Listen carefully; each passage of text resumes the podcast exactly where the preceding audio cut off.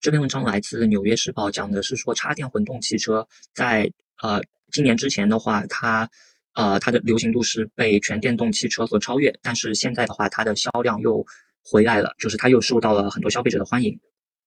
那插电式混动汽车的销量在美国是有所攀升，部分因为最近的这个石油价格的飙升。那汽车制造商去年在美国一共卖出了十七万六千辆呃插电混合汽车，那二零二零年的时候是六万九千辆，啊，那今年的话啊，分析师预测将达到十八万辆。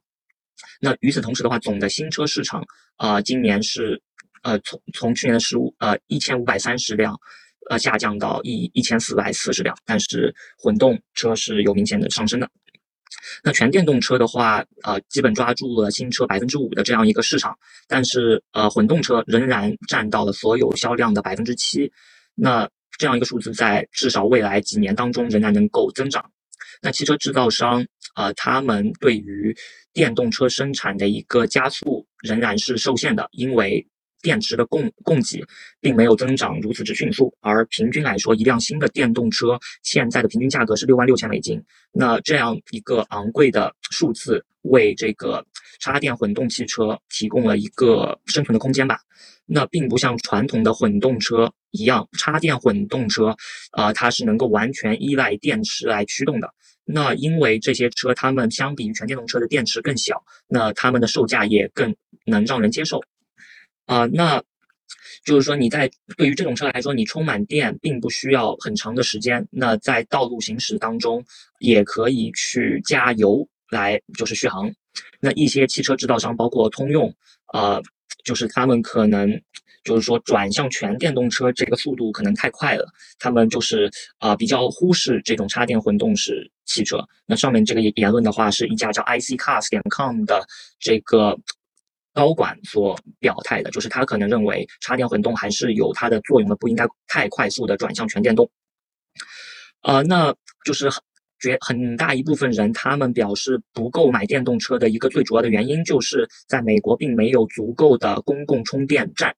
那一般来说，对于一个典型的快充充电桩来说，呃，充满一辆呃全电动的车可能需要三十到六十分钟。那这样一个时间的话，对于很多人来说，啊是非常不方便，并且不可以接受的。那当现在这个汽油啊，就是加满汽油的价格啊，可能要超过一百美金或者更多，那一些人会重新再去考虑这个插电混动汽车。呃，另外啊，就是购买一些领先的这个车型的话，是能够最高豁免七千五百美金的这个联邦收入的税务减免的。那比比方说这个丰田的这一款叫 RAV 四 Prime，它的起始价格是四万一千五百十五美金，那就是每次充电的话，它能够跑四十二英里，就是说不不靠汽油，完全靠电，是单次充电是四十二英里。那对于美国人来说，他平均平均每个美国人每天驾驶二十九英里，那所以就是用这个刚才说的这个丰田的 RAV 四 Prime 是完全能够呃，就是通过充电来每天行行驶的。如果你每天只是上下班的话，那那在一周当中，假如说你每天都充充电的话，呃，那。就是说，它这个电电池在你家庭充电的话，在两点五小时就能够是完全补补充的。就是说，两点五小时你在家里充电，两点五小时就能够完全支持你就是一周的，呃，这样一个运行。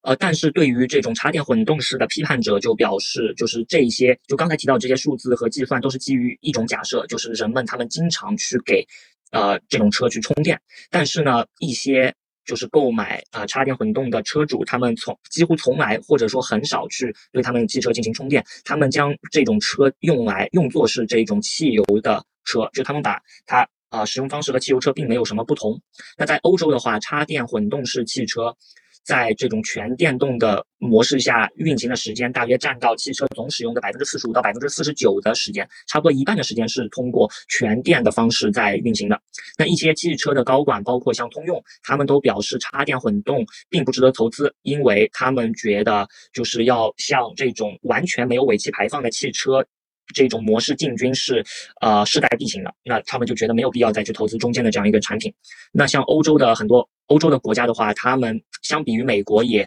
就是说，像全电动的这种步步伐吧，推进的更快。他们同时也在鼓励人们就是走向完全电动。那作为一部分结果的话，呃，纯电呃就是插电混动式汽车的销售在欧洲第二季度同比下降百分之十二点五，而全电动的话是反而上升百分之十一点一。所以欧洲跟美国的形势是完全不同的。那尽管如此的话，许多汽车制造商，包括丰田、奔驰、保时捷、捷豹、路虎，呃，他们持续的引入新的插电混动式的车型。那这些公司都表示啊，要让呃全电动的车变得大家能买得起，并且。呃，又很方便，就对于大多数人来说，呃，可能还需要十年或者更长的时间才能够办办到。那